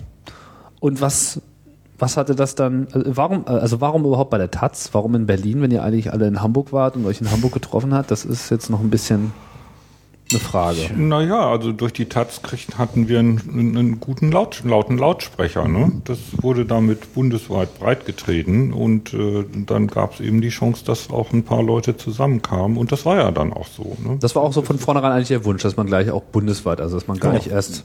Wir haben, wir haben uns natürlich Taz-nah gesehen. Demzufolge, und Taz war die einzige nationale verbreitete Zeitung. Und es war zur damaligen Zeit auch ein, also irgendwie ganz klar, dass das Natürlich. gebracht würde. Das Klar. war Ja. also und so keine Taz Hamburg in dem Sinne gab es ja auch noch, glaube ich, war, gar noch, nicht. Ne? war noch nicht gegründet. Kann, Das heißt, es wurde dann veröffentlicht und dann habt ihr euch da auch äh, getroffen. Taz Hauptgebäude, 11 Uhr. Und wer kam? 20 bis 25 Leute. Ich glaube, die Namensliste gibt's nicht mehr. Ne? Nur das Protokoll, was wir damals. Ach, es gibt das Protokoll. Ich, das Protokoll gibt's noch. Das habe Oh. ich ja brav geschrieben dann auch. Ah. Und äh, Das ist noch nachzulesen. Das hat Andy auch mal eingescannt irgendwann. Das, Ah. das liegt noch bei mir auf dem Rechner rum. Okay. Ähm, und danach gab es nochmal ein Münchner Treffen. Also weil äh, die schwerpunktmäßig waren Leute aus München, aus Berlin und aus Hamburg da. Und, München, Berlin, Hamburg. ja. Aha. Gibt's da eine Erklärung für? Warum ausgerechnet? Also Berlin ist klar, weil das hat ja in Berlin stattgefunden. So. Genau. Ja. Hamburg wart ihr. Und München ist auch ganz klar, weil äh, deutsches Technologiezentrum. Da ist die Computerindustrie angedockt, Ja. vor allem. Hm. Nachvollziehbar. Keine Hannoveraner? Hatte die CeBIT noch nicht so viele Auswirkungen. Waren das die gleichen Münchner, mit denen wir nachher auf der Systems waren, bei denen wir dann auch zwei Tage wohnten? Ja, das, das war ja das zweite Treffen. Das war ja nach dem Berliner Treffen, dann das Münchner Treffen. Ach, das war an der Systems angebunden. Ja, Das war an der ja Systems, auch, ja, macht ja. auch Sinn. Das war in der Systems angebunden. Das erinnere ich noch genau. Ich erinnere auch noch, wo wir da kampiert haben. Das heißt, die Systems gab es damals schon, die Ja, CeBIT gab es damals eine ja noch gar nicht. Na Moment, die CeBIT. Das gab die Hannover. Ich glaube, die Hannover Messe, die dann halt es gab CeBIT ja- als Halle hatte, aber die so die Halle CeBIT als eigenständige Messe in dem Sinne gab es erst 86. Stimmt, wir sind dann noch mal in so einem komischen Nachtzug von Amsterdam nach München gefahren zur Systems. Oh, die Systems gab es schon 1969. Oh, Wahnsinn, ja. Älteste IT-Fachmesse der Welt. Wer hätte das gewusst? Hm. Wir sind äh, beeindruckt. ja, aber die Entwicklung der Besucherzahlen sind auch nicht so toll. Messen haben es äh, einfach sehr schwer in äh, Internetzeitalter. Ja, aber jetzt vielleicht nochmal zurück zu diesem, äh, zu diesem Treffen. Also da, da, da trafen also dann 20, 25 Leute aufeinander. Und was wurde dann so, also kannst du mal das Protokoll so ein bisschen aus dem Kopf. Äh, Och, du. Nein, also, also ich habe nicht wortwörtlich. Also nachdem es. Andy, Andy eingescannt hat, ich habe es nochmal gelesen ne, und ich habe gedacht, boah, waren wir damals gut. Also das war im gleichen Stil wie, wie da dieser Aufruftext. Ne? Mhm. Wurde wirklich ernsthaft äh, gearbeitet an einer äh, kritisch, politisch, kulturell, äh, was der Rechner nun eigentlich für ein Phänomen ist und äh, wo das wohl hingehen mag. Eine, eine Vision, eine echte Vision. Ja, aber was, was war denn die Vision jetzt? Also was, was, was war denn so der, der, der Konsens dieser, dieser Runde, wenn es einen gab? Wohin die Reise geht? Ich meine, es haben sich ja äh, in der Zeit auch viele ähm, Hoffnungen äh, geknüpft. Und wie wir wissen, es hat immer so alles so zwei, zwei Seiten. So was weiß ich, der Rechner als die äh, Befreiungsmaschine auf der einen Seite. Auf der anderen Seite wurde ja auch gerade von der ähm, linken Szene der Computer selbst dann auch eher als äh, Bedrohung wahrgenommen und war dann so irgendwie das System der Großcomputer, ja, der beherrschenden Massen, womit man dann irgendwie die, äh, die Arbeiter dann äh, sich äh, mit sparen konnte auf lange Sicht. Ähm, du hast ja auch äh, dann in, in der Folge eine andere Organisation gegründet als den CCC, nämlich die, die APOC. Äh, wo stand das? Nein, das, das war ja aber auch, glaube ich, auch schon vom ersten Treffen an klar, dass es Fraktionen wird vielleicht zu viel gesagt, aber es gab ja natürlich den Aspekt, diejenigen, die an den existierenden Systemen manchmal verzweifeln, wie dämlich die sind. Und, und diejenigen, die sich mehr dafür interessieren, so unter dem Motto, also lass die Industrie auch mit ihren Fehlern selber fertig werden, die sollen dafür bezahlen, wenn ich die korrigiere. Und was können wir denn mit den Kisten eigentlich sozial emanzipatives machen? Und was sind Sachen, die es noch nicht gibt? Und was kann man da so machen? So. Und die zwei Strömungen hat es schon gegeben. Und ich würde sagen, so in der Anfangszeit, na vielleicht noch wie der Chaos Computer Club entstanden ist. Ich weiß es nicht. Also weil diese Treffen hießen ja nicht Chaos Computer Club oder so, sondern Das heißt, dieser Begriff ist eigentlich bei diesem Treffen auch überhaupt nicht gefallen. Nee, der ist bei dem Also von einer wirklichen Gründung des Clubs in dem Sinne kann man da eigentlich auch gar nicht reden. Nö. Doch. Wenn man nur nicht als Club, so in dem Sinne. Aber Ja, und auch nicht wir unter sind, dem Namen. noch, äh, weiß ich nicht so ganz. Wir sind äh, regelmäßig Mittagessen gegangen. Erinnerst du dich noch? Und das artete immer zu einem längeren Palavern aus. Nee, erzähl. Wir sind immer in, das, in die Kantine vom Bezirksamt gegangen. Und zwar Wolf, du, Wau und ich. Über Monate hinweg. Das ist mir völlig entfallen. Ja, ja. Ja, du warst ja auch nee, nicht du, dabei. doch, er ist, glaube ich, Wolf. auch mit damit gekommen. Ja. Also nie, nie, nie. Also in der entscheidenden Zeit, dann, dann bin ich nämlich wieder nach dem Münchner Treffen bin ich wieder nach San Francisco und habe dann noch mal ein halbes Jahr gehockt und dann hast du mich zum Filmfest zurückgerufen ja, das stimmt. und äh, und als ich dann zurückkam, äh, traf ich dann Bau wieder und dann erzählte mir er mir freudestrahlend, ach und übrigens, wir haben den Chaos Computer Club gegründet. So, und das lief in der Zeit, als ich gar nicht hier war. Und das war dann die Zeit mit, mit Schwarzmarkt, Bundesstraße 10, sozusagen als Maildrop. Und, äh, aus, und, und der Chaos Club hatte ja diesen Hintergrund, äh, Tab-Newsletter und äh, hatte deshalb so dann diese, diese Atmosphäre von diesem Halblegalen, was mich immer etwas genervt hat. Und deshalb gab es die APOC sozusagen als eine Organisation, wo wir überlegen können, so was kann man jetzt eigentlich nach vorne machen. Arbeitskreis politisches Computern, habt ihr das genannt? Arbeitskreis politischer Computereinsatz, genau. Computereinsatz, ah. Ja. Ja, es gibt dann widersprechende Versionen davon und äh, aber wo es drum ging, war ja eigentlich, ähm, wir hatten dann erkannt, dass es nun E-Mail gibt und dass das die billigste Art ist, international zu kommunizieren und das haben wir halt versucht hier in Hamburg äh, einigen NGOs beizubiegen. Äh, Die Gesellschaft für bedrohte Völker war da sofort begeistert dabei und äh, andere, die nicht so international tätig waren, äh, waren auf der Linie der grünen Hagener Beschlüsse, die da hießen, der Computer ist des Teufels. Du hattest damals doch dieses 300-Boot-Modem entwickelt, wenn du dich Nö, noch erinnerst. entwickelt nicht. Ich hatte mir in den USA eins Also gekauft, um dann festzustellen, dass die Töne hier anders sind und dann musste ich da irgendwie noch ein paar Kondensatoren zulöten, um Also die adaptiert. Frequenz zu ändern. Aber das war ja sehr Ja, das, erfolgreich. das war dann so, so eine Art Datenklo, ja. Sogar mit FTZ, ne? Mit Darmstadt. Wo ihr, das war doch sehr beeindruckend. Wie ihr das denn von- zugelassen bekommen Ach so, Natürlich. nee, das ist noch eine ganz andere Geschichte. Ja, aber- das war aber viel später, Na, so viel später kann wo, das wo nicht ich mein Geld sein. damit verdient habe, irgendwelchen japanischen PC-Herstellern ihre FTZ-Nummer in Saarbrücken äh, zu, zu erwerben für ihre serielle Schnittstelle, damit Moment, auch das die war heiligen unser- Postmodems das, das war, angeschlossen werden Das war können. unser eigenes Modem und das haben wir, das haben wir selbst das, gebaut. das und, und, Telemodem. ja, ich weiß Ja, nicht mehr, ja. wie das Ding hieß. Jedenfalls 300 Boot. Man konnte fast so Nein, mit, nein, Doch, das, 1200 hin und 75 Boot Rückkanal. BTX-kompatibel. Ja, mit Einschub, ähm, Europakarten-Einschub. Hui. Ja, ja, ganz Modular, toll. Und da, da habe ich damals ein Z80-System drum gestrickt, um das n- dann äh, irgendwie ein Fehlerkorrekturleger das hast du da ja selbst entwickelt noch. Das, Ja, genau. das, das meinte ich. Ach, das war 300 und Rückkanal 75. Nee, ja. 1275. Okay, wir ver verlieren uns so ein bisschen. Also, ähm, klar ist, also es gab jetzt dieses Treffen, da müssen wir auch gleich noch mal ein bisschen, bisschen drüber reden.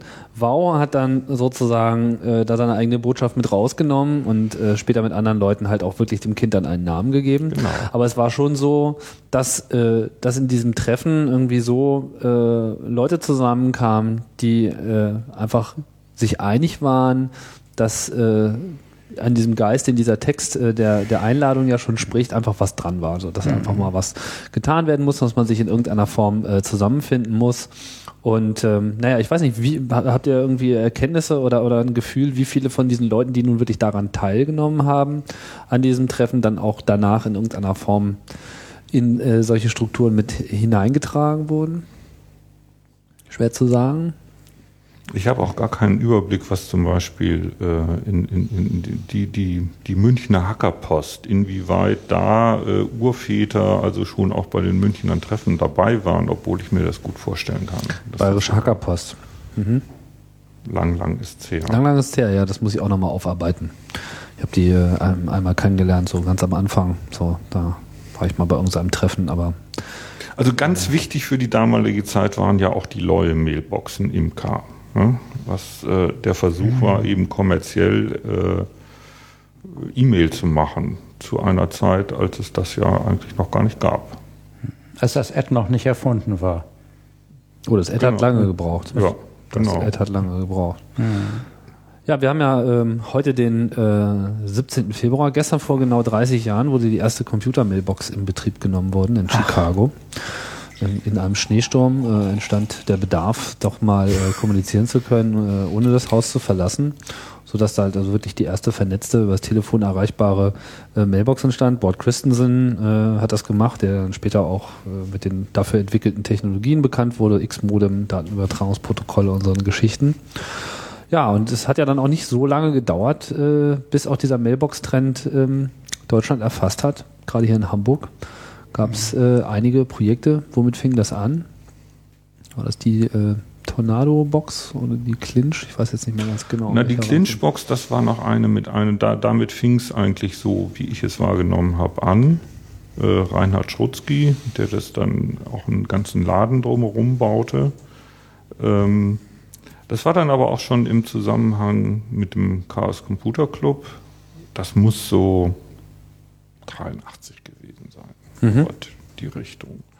Und, und der Quantensprung war dann die Tornado-Box, wo dann eben mehr als eine Telefonleitung reinlief und man nun auf einmal auch chatten konnte. Mhm, Wahnsinn. Vorher rief man halt an und ja, es wäre so wie man was. Genau, ja. so ein bisschen wie zum Postfach gehen. Mhm. Äh, aber aber das hatte ja auch schon eine ungeheure äh, Kommunikationsdynamik äh, mit allen Erfahrungen, die eben auch heute noch alle die äh, Dumm-User mit der E-Mail machen, ne? dass Ironie geht nicht und wie schnell man sich äh, da in Flame Wars ausbrechen kann. Das wurde ja damals alles erstmalig so erprobt. Gab es da eigentlich noch den Akustikkoppler? Das war ja ein Ding was aus, aus der Frühzeit der ja, ja. Kommunikation. Oh ja, den habe ich noch bis tief Ende der 80er Jahre äh, war der doch noch ganz gut im Einsatz, weil das ja auch die einzige Möglichkeit war, ohne äh, Postzulassung und damit nochmal mit Extrageldbestrafung äh, kommunizieren zu können. Genau. Ja, ja. Und dann danach wurden dann halt die Modems so erschwinglich und hat die Telekom ja noch eine Weile versucht, alle Leute zu bestrafen dafür, dass sie sich in den USA Modems kaufen. Aber das war ja dann irgendwann, irgendwann haben sie dann auch mal eingesehen, dass es das alles totaler Quatsch ist. Ja, schon interessant, nicht? Und das war dann ja. auch richtig irgendwie strafbewehrt, so, ja. Mhm. Also das war dann nicht, nicht irgendwie mal nur eine Ordnungswidrigkeit, sondern irgendwie das äh, hochoffizielle Kabel anfassen, das äh, kommt gleich nach Mord. äh, alles sehr schön realitätsfern. Wie also vieles eigentlich auch extrem realitätsfern war, äh, was so äh, Datenkommunikation betraf. Also man hat es ja sehr schwer, Leuten irgendwie zu erklären, was man eigentlich so treibt, wenn man äh, in Datennetzen unterwegs ist, sich mit Mailboxen oder eben auch der Frühform des Internet auseinandersetzt. Aber ähm, ich würde jetzt ganz gerne noch mal so ein bisschen äh, noch, noch so dieses äh, Tuva-Treffen als solches äh, noch ein bisschen verstehen, was, was denn eigentlich da die Inhalte waren. Also ist das jetzt nur so, naja, es gibt jetzt irgendwie Personalcomputer und jetzt müssen wir irgendwie äh, jetzt müssen wir damit spielen? Oder war das schon so ein bisschen auch beseelt davon, ähm, da eine ne breitere Bewegung auf die Beine zu stellen? Und, und warum sollen jetzt die Computerfreaks da an der Stelle eine andere Rolle spielen als andere Gruppen? Nur an breitere Bewegung kann ich mich nicht erinnern, dass wir daran gedacht haben. Wir waren halt da, es waren überraschend viele Leute zusammengekommen ne, mit diesem kleinen Aufruf. Äh, 25 Leute finde ich viel, ja. Ne? Also das ist also da war offensichtlich die Zeit reif gewesen, sowas mal zu machen. Ich glaube, jeder, der mit, mit Computern Kontakt hatte, wenn der das Wort Computer in einer Zeitung gelesen hat, wurde schon sehr hellhörig, weil das existierte ja eigentlich nicht. Also. Naja, wir haben uns ja aber durch den Text doch sehr deutlich abgegrenzt äh, zu, äh, naja, oder klar gemacht, ne, dass wir an der politischen Dimension interessiert sind und, und nicht an den Leuten, die das äh, aus Prestigegründen oder weil sie damit besonders meinten, besonders viel Kohle jetzt ganz schnell verdienen zu können oder so. Und so, und dann, dann 25, das war ja doch sehr beachtlich. Also das war schon ganz klar das erste Treffen, äh, dass es um eine politische Sache ging und nicht um eine technische Sache eigentlich. Und äh, na, wie gesagt, also ich hatte dann, dann mit dieser, mit dieser Hackerorientierung vom Chaos Club hatte ich so meine Schwierigkeiten. Ähm, und deshalb eben auch die APOC mit einer mehr politischen Zielrichtung. Und, und da ähm, bin ich eben so sehr erfreut, äh, wie eben der Chaos Club sich in den letzten Jahren entwickelt hat, weil ich denke, er ist eigentlich genau wieder da, wo wir es bei diesem ersten Treffen angedacht hatten in der Zielrichtung. Und das richtig kräftig inzwischen. Mhm. Ja, ich meine, wenn mir jetzt so diese, diese Fragestellungen, die in diesem Aufruf äh, drin waren, ich meine, wir, wir reden über internationale Netzwerke, das, äh, das tun wir, ja, Kommunikationsrecht ist. Äh, Du redest jetzt von Tuba TXT. ja, ja, genau, da. nicht? Also ich zitiere hier nochmal so, Kommunikationsrecht ist irgendwie allgegenwärtig, äh, Datenrecht, wem gehören meine Daten? Also jetzt gerade im aktuellen Social Networks äh, Hype, also äh, könnte das jetzt keine brandaktuelle Formulierung äh, finden. Ja, Copyright auch äh, ein Dauerbrenner. Äh, auch damals hatte das sicherlich noch keiner so richtig auf der äh, Agenda. Gut, Informationslernsysteme, äh, Datenbanken und so weiter sind so technische äh, äh, Nebenschauplätze, aber dann geht's halt schon wieder weiter mit, äh, mit Encryption. So, also man 1981 jetzt schon über Verschlüsselung zu reden. Äh, was, äh, was hat euch dazu bewegt, das äh, da auf die Liste mit aufzunehmen? Sind wir drauf gekommen? Ja gut, aber ich meine, was äh, meine, man Nein, redet ja auch über offene Netze und Ja, so offene Kommunikationskultur und so weiter. Auch das Internet, äh, das, das, das frühe, äh, was damals noch gar nicht so als solches existierte. Aber das ist doch eine ganz naheliegende Geschichte eigentlich. Also mit Encryption. Also finde ich so. Ja? Ja. Also Weil? das ist ja, das ist ja nicht neu. Also das gibt es ja seit, tja, Menschengedenken, möchte ich mal sagen. Das ist doch nur tra äh, transportiert worden auf dieses neue Medium. ja. Ach so. Also, ja, also Geheimschrift hat doch nun wirklich Geschichte. Ja gut, aber Geheimschrift hat ja wohl ein bisschen mehr mit äh, geheimer, äh, clandestiner Kommunikation in entsprechenden Organisationen zu tun, während äh, hinter Encryption heute ja eigentlich sehr viel mehr. Also das einzige Wort, was mir jetzt hier so noch drin fehlt, was ja eigentlich auch schon mit der Ursuppe des Clubs zu tun hat, ist so Privatsphäre. Ja, also dass man, äh, das, das steckt für mich jetzt so ein bisschen bei der ersten Betrachtung äh, da, dahinter. Ne? Stimmt. Und äh, das erfordert natürlich schon eine, eine gewisse, tja, eine, da, mu da muss man schon recht weit blicken, ja, dass man überhaupt Daten ähm, als, einen, als Teil des privaten Lebens versteht. Äh, das ist heutzutage, sagen wir mal, äh, jedem jungen Computereinsteiger, der muss man das nicht länger als fünf Sekunden äh, erklären. Allerdings ist unsere äh, politische Klasse halt jetzt gerade so mit aktuellen Trends so, naja, wir müssen ja mal Online-Durchsuchungen machen und ihre Festplatten mitnehmen und dann werden irgendwie ganze Computer mal konfisziert, wenn, wenn man äh, in ein anderes Land äh, den Zoll passiert. Tja, so wir nehmen das mal mit, sie kriegen das ja auch alles wieder. Äh, da scheint überhaupt noch überhaupt gar kein richtiges Verständnis dafür zu sein. Von daher, ähm, deswegen interessiert mich das, wa- warum Ja, ihr ich- sozusagen die damals Zeit- das so gesehen habt. ne? Also ich die denke, Zeit war damals nicht repressionsfrei. Also auch wir haben damals den entsprechenden Druck gehabt, äh, sei es in verschiedenen sozialen Bewegungen, AKW oder ähm, der, dieser sogenannte bleierne Herbst war auch nicht ewig lange zurück. Und äh, da war natürlich mh, es so, dass es natürlich Überwachungsmaßnahmen stattgefunden haben. Na, bis hin zu dem Punkt, äh, wie, wie dieses Tuvat, TXT unterschrieben war. Ne? Eben nicht mit Klarnamen. Dann auch weil schon uns, verschlüsselt. Weil uns ja. schon bewusst war, dass es äh, eben ein, auch ein brisanter Text ist. Äh, also jetzt äh, an, an, an diesen ganzen technischen Gerätschaften mal äh, politisch drüber nachzudenken, was das eigentlich ist. Also ich bin mir nicht drüber im Klaren mit der Encryption, äh, ob du uns da jetzt nicht ein bisschen viel Ehre zuschiebst, ob wir überhaupt schon an Datenkommunikation gedacht hatten. Aber Encryption im militärischen Bereich, äh, also der ganze Punkt war ja Folklore, wie nun Atomraketen irgendwie gestartet werden und dass das gesicherte äh, Kommunikationswege, ich, ich glaube, es hatte eher so Der Rest mit der überlebt, Richtung ja. zu tun.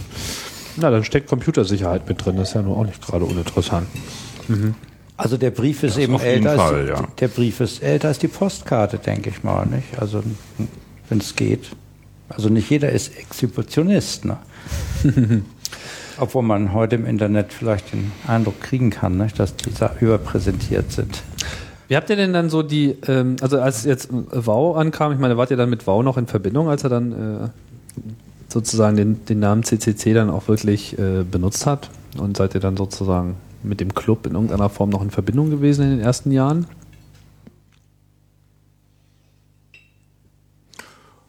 Ja, ich ja schon, so immer mal wieder als Gast. Als er da im Äh, Keller wohnte, da, da, da hatte der, da gab es die Schwenkestraße. Schwenkestraße, Ja. ja, das, da waren wir öfter. Und das war CCC, Ja, klar. eindeutig. Na, wir haben auch Datenschleuderdiskussionen da gehabt. Und, die, und die Papiere entsprechend aufbereitet. Also ich habe ihn da auch häufiger besucht. Aber wenn ich jetzt erzählen soll, worüber wir gesprochen haben, pf, Es war immer ungeheuer tiefsinnig. Ja. Deshalb haben wir es wohl auch vergessen. ja gut, aber ihr habt, ihr habt sozusagen schon, schon auch äh, äh, gesehen, dass sozusagen in der, in der, Folge dieses Treffens dann auch wirklich so eine real greifbare Struktur mhm. entstanden ist. Also da waren ja dann auch noch andere Leute dazugekommen, die jetzt bei dem ursprünglichen Treffen wohl nicht mit dabei waren. Mhm. Ähm, ich weiß jetzt nicht so genau, wer in den ersten Jahren äh, da jetzt wirklich äh, regelmäßig aufgetaucht ist. Das war doch die Zeit, dass Andys Cursor verloren ging, oder wie? Ja, das war aber ja schon, schon ja, ziemlich spät. Das war ja, als dann Steffen aufflog, dass er Beraterjobs äh, ja. in der Industrie mit seinen Informationen, die da in der Bundesstraße ankamen, äh, übernommen hat. Ähm, also ich denke so, der, der Chaos Computer Club ist ganz entscheidend, dass Wow und Steffen zusammengekommen sind. Und das ging dann, also da ging der Chaos Computer Club los und ja, klar, es war ganz deutlich, äh, aber das auch schon eigentlich beim ersten Treffen und dann beim Münchner. Das ist was, das bewegt Menschen und immer mehr und das lebt. Und so, das ist ja auch kräftig weiter gewachsen. Oh ja, das äh, kann man nicht von der Hand weisen. Das ist äh, erstaunlich. Obwohl es natürlich auch immer so seine Höhen und Tiefen hatte, so, aber äh, die letzte Tiefe ist jetzt schon eine Weile her. Bin eigentlich auch sehr zuversichtlich, dass das äh, noch eine Weile braucht, bis das wieder äh, untergeht, was wir jetzt uns gerade aufgebaut haben. Ähm, was, was ich vorhin ähm, äh, äh, also was ich vorhin angesprochen habe, äh, die Sache mit der APOC. Da, hast du ja im Prinzip auch mit dem, mit dem Club sozusagen, mit den anderen zusammengearbeitet an diesem, dieser Studie für die Grünen. Ähm, das hatte ich ja vorhin erwähnt, so äh, linke Szene hat sich eigentlich sehr schwer getan mit äh, Computern. Ähm, worum ging es bei dieser Studie? Was habt ihr da äh, erarbeitet? Die, die Bundestagsverwaltung äh, hatte sich nun überlegt, dass auch der Arbeitsplatz des Abgeordneten computerisiert und rationalisiert werden kann und äh, hatte Haushaltsmittel zur Verfügung gestellt, die dann nach Proports von den einzelnen Fraktionen vergeben werden konnten, um in einer ersten Phase erstmal jetzt äh, das studienmäßig aufzuarbeiten. Wann war denn das?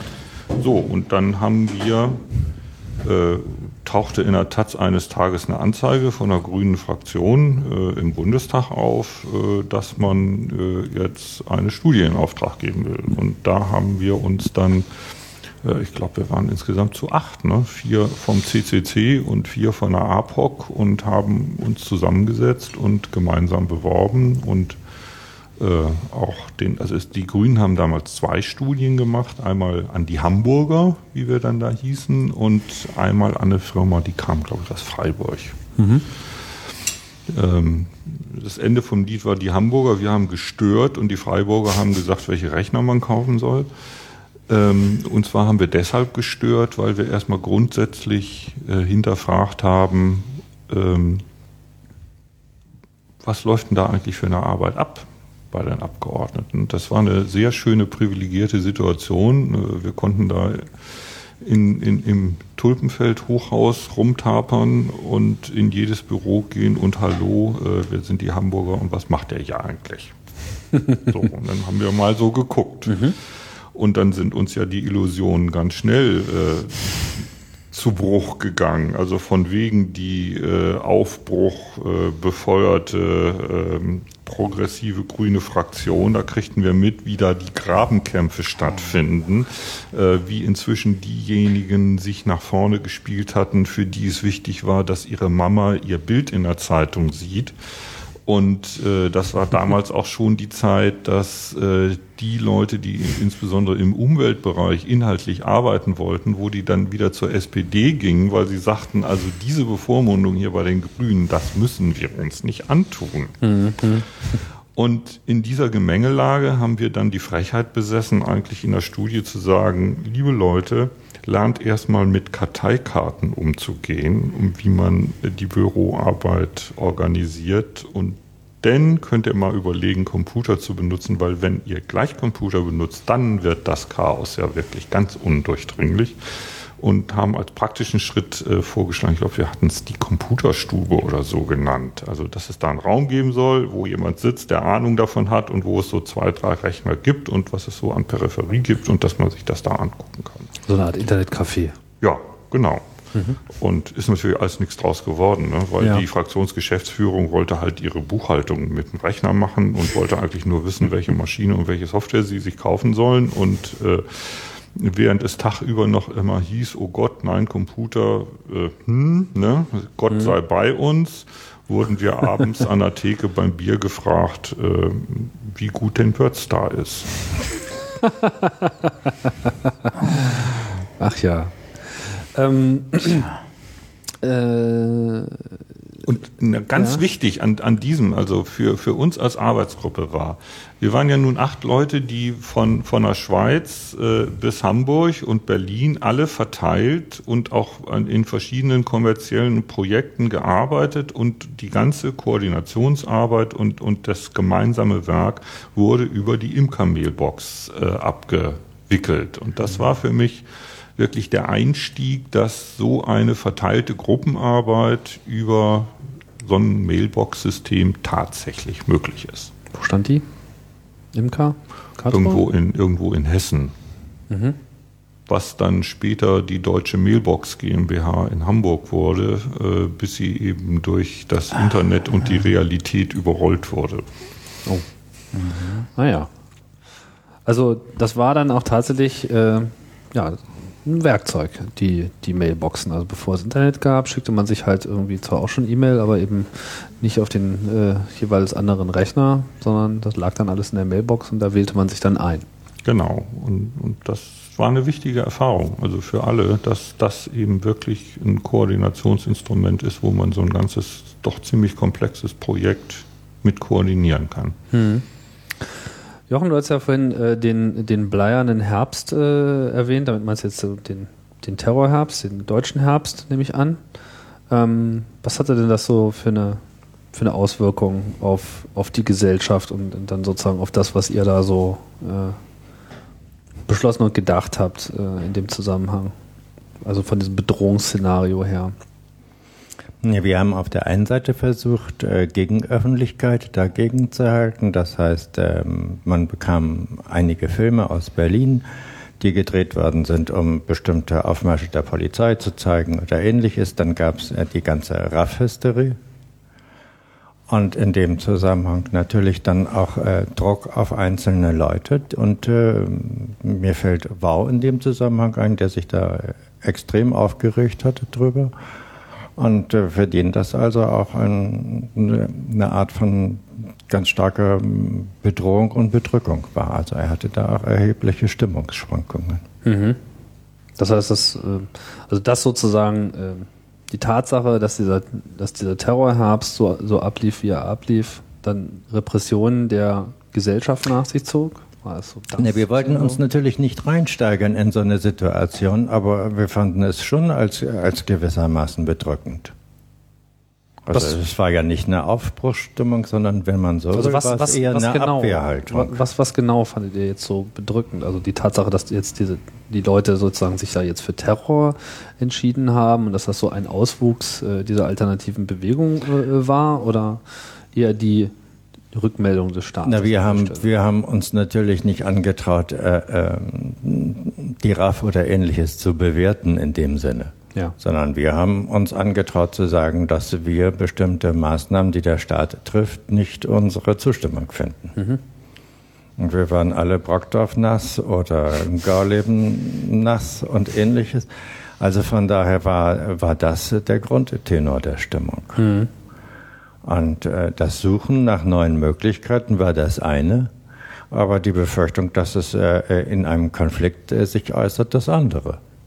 Entsprechend, also gab es natürlich, also diejenigen, die mehr gewerkschaftlich organisiert waren oder gedacht haben, haben natürlich gesagt, das ist äh, Arbeitsplatzabbau und die Leute, da gab es dann diese ganzen äh, Gutachten, dass man krummen Rücken kriegt oder ähnliche komischen Verspannungen und so etwas. Und dann hieß es, äh, ähm, was weiß ich, äh, ob die Bildschirme äh, verspiegelt werden müssen oder nicht und so etwas. Also das waren äh, äh, alles damals durchaus Themen. Genau, Bildschirmarbeitsplatzgestaltung. Genau. Ähm, wenn man jetzt so, ich meine, so, so das, was sich in diesem, in diesem Tuvat-Dokument ähm, manifestiert, das, das ist ja auch ist ja auch schon gefallen, schon, schon eine Vision. So. Ist schon so ein bisschen so der, der Blick äh, nach vorne. Man hat das Gefühl, die Technik wird einfach bestimmte Teile der Gesellschaft und dann äh, letztlich auch des privaten Lebens beeinflussen. Was ja so zwei andere ähm, sehr populäre Meme sind, die damals äh, schon eine Rolle gespielt haben, ist natürlich auf der einen Seite Science-Fiction-Literatur, die es ja auch zu dem Zeitpunkt schon äh, gegeben hat. Ich weiß nicht, oh, hat ja. euch das äh, beeinflusst? Äh, so generell jetzt nicht unbedingt im Zusammenhang mit dem Tuvat, aber so ist das. Mhm. Ein bedächtiges Nicken, ich weiß nicht. Also so Nö, das war nicht Ich war auch kein Perry Roden-Fan. So Cyberspace-Visionen äh, und äh, meine, ja, aber John, John, Brunner zum Beispiel. Ja, das war ja aber schon später, ne? Nee, das war, den, das war meine ich, in den, ich meine, das, in den 70er Jahren fing er an. Das kann man aber feststellen. 75, der Schockwellenreiter ist von 1975. Oh. Ja. Das war sehr visionär. Ja, das ist wahr. Ja, da, da ist ja auch schon und, dieses Cyberpunk-Thema im Prinzip mhm. so aufgekommen genau. und so auch so dieser, äh, naja, also vielleicht nicht jetzt nicht der Begriff Hacker, aber schon so, mhm. also auch das, das, mhm. das sich gut auskennende Individuum, was äh, eben genau. die Technik äh, gut im Griff hat und da sein entwickeln ja. kann. Mhm. Ähm, so, also das. Äh Aber das hat so in der Gründungsphase eigentlich noch kein, kein, äh, keine Rolle gespielt. Das kam dann, das wurde dann sozusagen erst später entdeckt, dass es sowas auch gibt in der Science-Fiction-Literatur. Mhm. Und das zweite äh, Meme, was äh, sicherlich auch äh, stark war, ob das jetzt bei euch stark war, weiß ich eben nicht, deswegen frage ich, äh, war ja so, dass 1984 vor der Tür stand. Ja. Und dieses Jahr äh, äh, sozusagen der Inbegriff äh, als Zahl schon äh, des allmächtigen Staates, der äh, alles überwacht und seine Bürger schön im Zaum hält und ihnen vorschreibt, was sie zu tun und zu denken haben. Spielte das eine Rolle?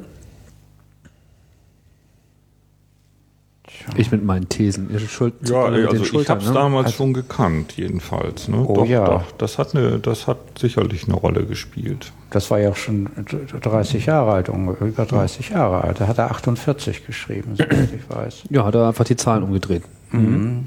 Genau. Also ich denke schon. Also zumindest kanntet ihr das. Doch, das also, unbedingt. also Orwell hat schon... Unbedingt, Tim. Also das und es ist nicht nur 1984, er hat ja auch noch andere sehr tiefsinnige und schockierende Dinge geschrieben. Hm, Animal Farm und gerade Essays, ja auch Essays, also. Mhm. Hm. Mhm.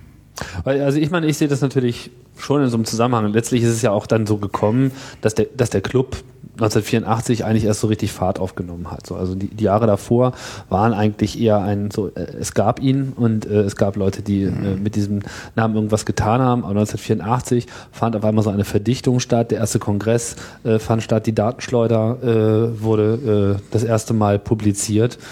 Ähm, sicherlich dann auch so ein bisschen im Kielwasser dieses, äh, dieses Hypes. Ich äh, erinnere mich jetzt nicht mehr so richtig äh, daran, wie das war. Da war ich dann auch noch so ein bisschen zu jung, aber es war schon so dieses, oh Gott, man wusste so, oh Gott, jetzt ist äh, 1. Januar 1984, jetzt geht's los. Irgendwie. Wenn ich jetzt meinen Bildschirm einschalte, so mein Fernseher, dann gucken sie zurück und äh, ja. Waren nicht auch schon die ersten äh, Atomkatastrophen, wie wir so nennen, äh, äh, äh gelaufen? Einmal Enrico Fermi äh, ich glaube, das war das erste und dann und dann Three Miles Island. Harrisburg. Das, ja, das, das sind, ja. das, das muss da gewesen sein. Habe ich so vermutlich mhm. mal. War schon gelaufen. Tschernobyl kam ja dann 86 erst. Also, Aber Harrisburg ja. war schon. Ja, und der andere auch. Das, da waren wir ja auch hart am Abgrund gewesen. Doch, also wenn ich so drüber nachdenke, das stimmt schon. Wenn du, wenn du den ganzen Tuva TXT äh, so einfach von der, von der Tendenz her, ne, da ist Orwell wirklich drin. Hm. Ja. Unbedingt. Ja. Also schon. Und der allmächtige Staat, also die, diese Art der Energieerzeugung äh, produziert den absolut mächtigen Staat. Ohne, also wenn wir hier jeder unser Windkraftanlage auf dem Dach sitzen haben, dann brauchen wir den dafür nicht. Aber für ein Atomkraftwerk ist der einfach notwendig. Das Atomkraftwerk war, war schon damals eigentlich so ein bisschen das, das Symbol dieses übermächtigen Staats. Ne? Deswegen ja, ja. hat sich da auch äh, die, die Energie so dagegen gewendet, also der Leute. Hast du mal geguckt, wann Harrisburg war? Ich äh, versuche gerade hier diese Informationen herauszufinden aus der allwissenden Müllhalde. Aber äh, ja, wir haben damals, wir haben damals nach ähm, Ich glaube, das war in der Zeit dieses friedlich in die, in die Katastrophe. Genau. Mhm, genau, von Holger wichtig. Strom, ja. Ja. Genau, das war, ja, das, das war auch die, das war. Und da hatte ich ja, damals auch einen Teil zugeschrieben. Genau. Also insofern. Genau. Da fällt mir auch noch eins Harrisburg, Three Mile Island, 1979 war das, ja. Mhm. Zum Tunix-Kongress. Ganz wichtig war auch Robert Jung damals. Oh ja, Ja, ja, richtig. das, ist, das spielt ja eine große Rolle. Der Zukunftsforscher. Ja, genau. Heller als tausend Sonnen. Wie muss man sich denn, Weiter. kannst du vielleicht zu diesem Kongress noch mal ein bisschen was erzählen, weil der hat ja nun auch gerade vor kurzem äh, ein großes Revival äh, da gehabt in Berlin. Es gab eine Veranstaltung dazu, die ich leider verpasst habe. Ich konnte da Oh, es war nur furchtbar, du. Es war nur furchtbar, voll und drängelig. Also hier Hamburg Hafengeburtstag, ne? Irgendwie harmlos, Oh nein. harmlos. 20.000 Leute waren da oder so. Oder einige tausend. Also, ich, ich, also es waren gibt da so Schätzungen tausend. von fünf bis 20, Es, es ja. war der totale Wahnsinn. Also Was das hat- hatte richtig reingeknallt, das Ding. Also das war auch äh, eine Veranstaltung, deren Zeit reif war. Und da kamen irgendwie alle zusammen und was passierte da? Man, man, hat, äh, man hat gegenseitig sich wahrgenommen und festgestellt, oh, sowas, was wir hier in unserer kleinen Gruppe macht, davon gibt es noch ganz viele andere. Das hat Mut gemacht. Und vor allen Dingen auch, es war auch eine, eine ganz klare Gegenthese auch nach, nach, nach außen. Ne? Also schon alleine dieser Titel Tunix, äh, das war ja, das war ja die, die Verneinung. Äh, die Veranstaltung ging ja genau um das Gegenteil eigentlich. Und äh, es war auch eine, glaube ich, eine Befreiung aus dem deutschen Herbst. Ja, Jetzt aus dieser bedrückenden äh, Herbststimmung heraus, äh, mit tief hängenden Wolken, jetzt ein Aufbruch in eine neue Richtung. Dass man sozusagen seine, sein Engagement für eine andere gesellschaftliche Realität auch kanalisiert ohne Genau, und, und, und sich nicht dran abarbeitet, den anderen zu sagen, das, was ihr macht, ist scheiße und das dürft ihr nicht und das sollt ihr nicht und hä, hä, hä, hä, hä, ne? wo man sich äh, bis zum geht nicht mehr dran abarbeiten kann, sondern einfach das eigene Loch anfangen zu buddeln. das heißt, man kann letzten Endes auch die Gründung des Chaos Computer Club in dem Zusammenhang sehen, Unbedingt. Klar, dass das so eine direkte Folge war. absolut. Ja. Ja. Na super. Also jetzt äh, hatten wir ja schon einen schönen Überblick. Ähm, fällt euch jetzt noch äh, etwas ein, was wir unbedingt in dem Zusammenhang auch noch äh, erwähnen müssen, was ich jetzt äh, noch nicht so äh, habe ansprechen können?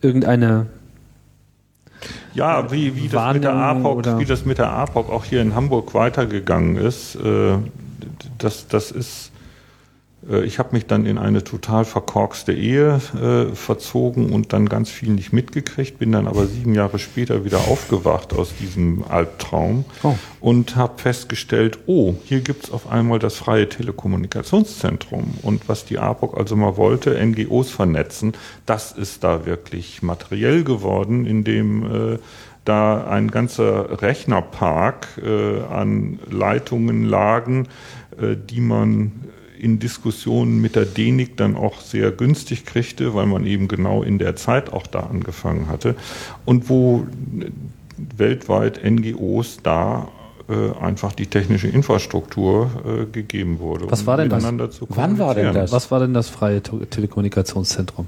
Das war ein Verein, äh, die hatten Räume hier in Hamburg und da standen so, äh, als ich da war, na, so größenordnungsmäßig äh, 10, 15 Rechner in irgendwelchen Regalen rum, wie das heute bei Internetprovidern so üblich ist. 19 Zoll Gehäuse. Nee, nee, nix. Oder? Das waren alles so äh, japanesisch, taiwanesische PCs.